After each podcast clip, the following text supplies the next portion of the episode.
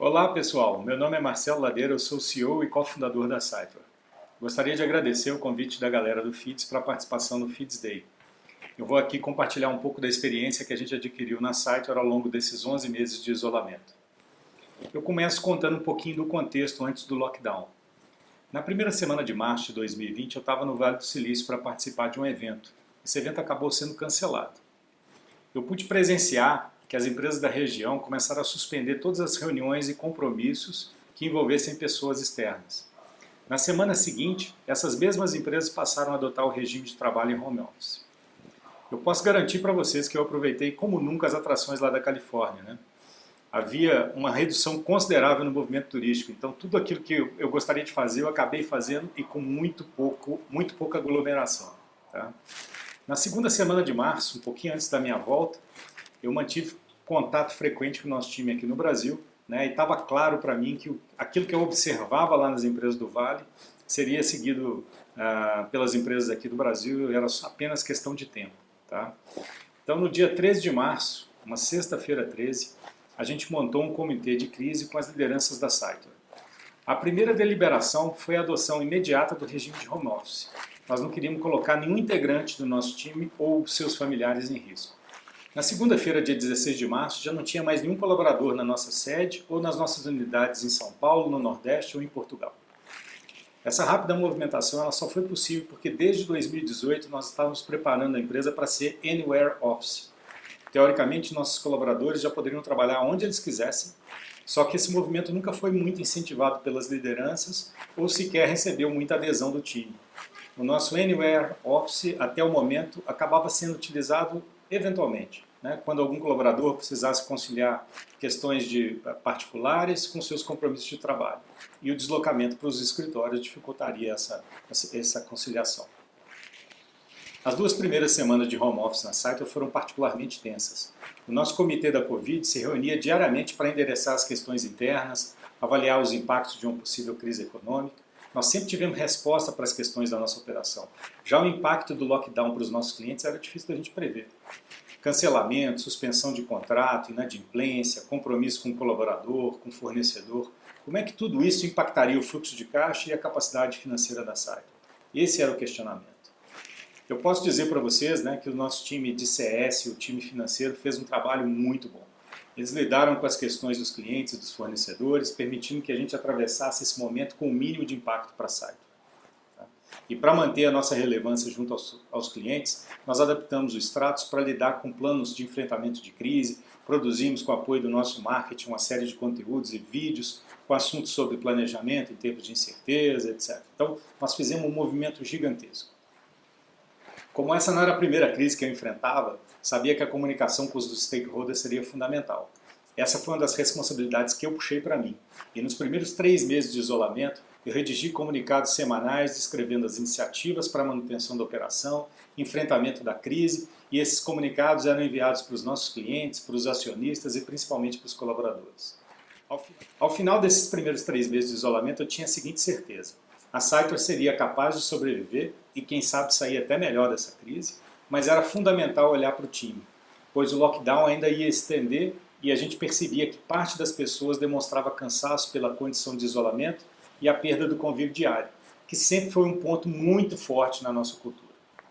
Finalmente, eu vou trazer para vocês os oito aprendizados que a gente desenvolveu ao longo desse isolamento.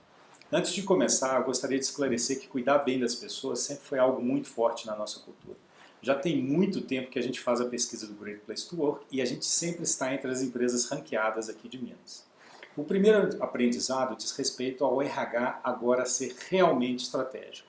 Já tem muito tempo que a gente ouve o termo RH estratégico. Esse termo estava até meio que queimado, né, virando uma buzzword. Só que a pandemia e as condições de trabalho em isolamento demonstraram que o momento do RH estratégico chegou. O segundo aprendizado diz respeito à importância de contar com as ferramentas de trabalho certas. Na segunda semana de isolamento, nós percebemos que apesar das pessoas estarem conseguindo trabalhar de casa, elas não haviam se preparado para essa mudança.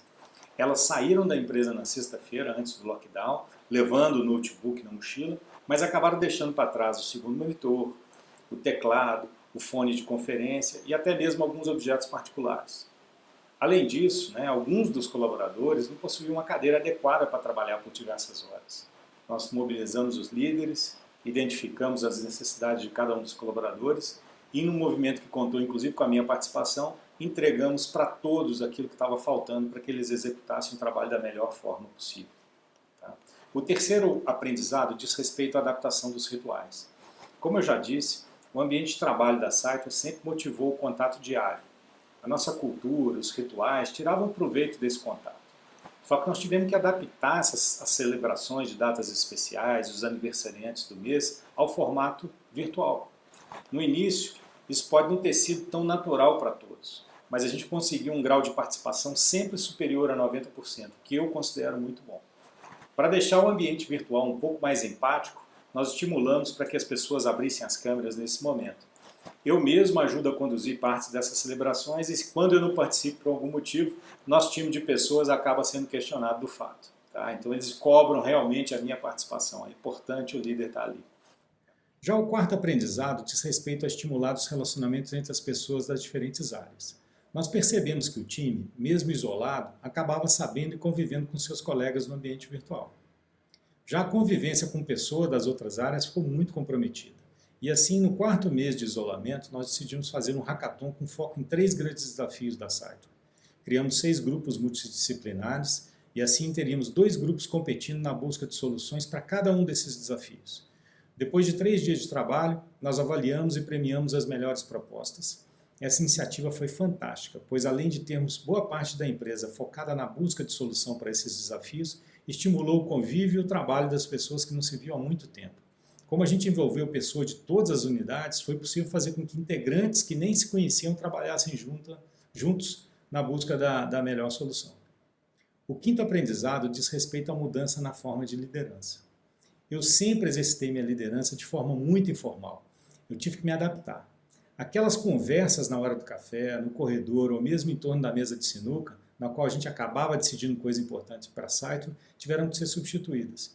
Eu comecei colocando meus liderados numa reunião semanal de alinhamento e decisão. Só que essa reunião acabou ficando muito maçante, extensa, cansativa.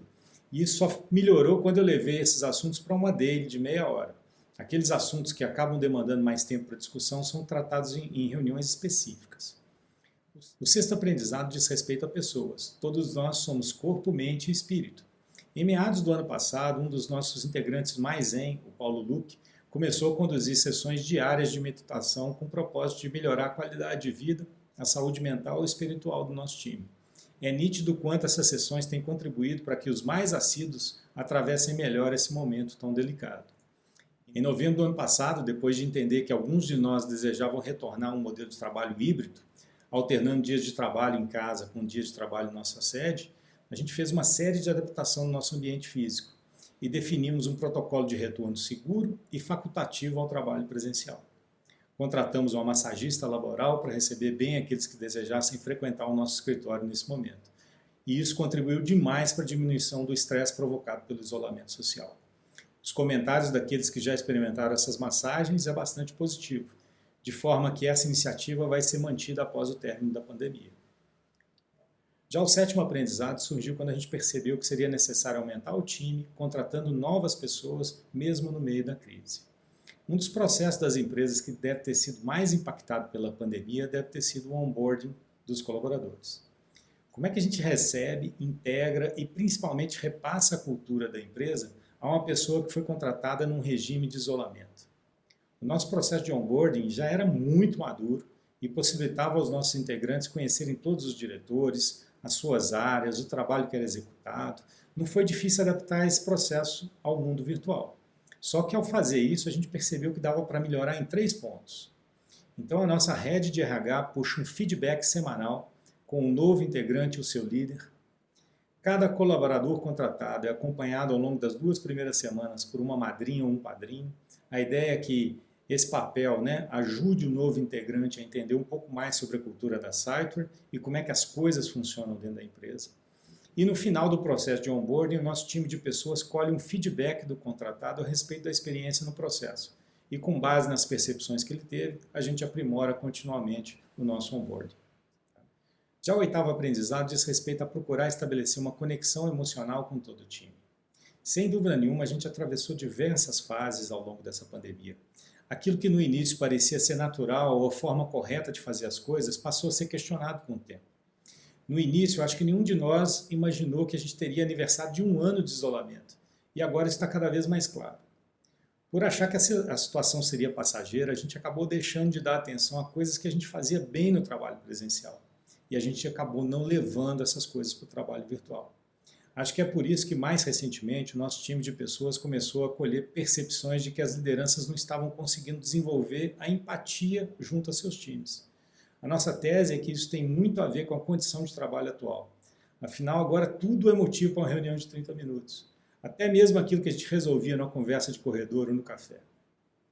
E como essas reuniões ficam encavaladas, né, uma depois da outra, os líderes acabam ficando sem tempo para conversar sobre questões da vida que estimulam a empatia entre as pessoas. Não falando mais do namorado, da namorada, a trilha que eu fiz no final de semana, ou mesmo as próximas férias.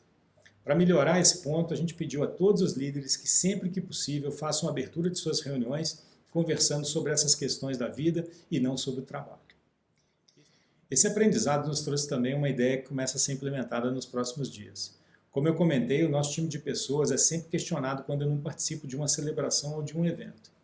Quem me conheceu antes da pandemia sabe que eu trabalho no meio de todo mundo, que eu sempre fui de circular e de conversar com o time. Só que com esse distanciamento, as minhas conversas com o restante da empresa ficaram muito limitadas às deles, que envolve somente os gestores, ou então as reuniões de resultado de cada área, ou nos momentos de celebração. Isso é muito pouco quando eu comparo com o passado. Daí nasceu a ideia do dedinho de prosa, Nessa iniciativa, eu vou ter conversas one-on-one -on -one de 15 minutos com cada um dos colaboradores a cada três meses. Isso vai permitir com que eu leve um pouco da estratégia da empresa para o próximo trimestre, entender os desafios e objetivos de cada um e como esses desafios estão alinhados à nossa estratégia. Hoje a gente tem cerca de 70 colaboradores e eu não vou precisar mais do que 20 horas para conversar com toda a empresa a cada três meses. Acho que isso é tudo, pessoal. Espero que nossa experiência contribua de forma positiva para os desafios que vocês estejam enfrentando aí no negócio de vocês. Eu deixo aqui aberta a possibilidade de entrar em contato comigo através do meu LinkedIn para discutir com mais detalhes qualquer um dos pontos que eu comentei aqui. Agradeço novamente ao FIDS e ao Gabriel Leite pelo convite de estar aqui e compartilhar um pouco do nosso aprendizado nesse momento de grande transformação para todos. Um abraço.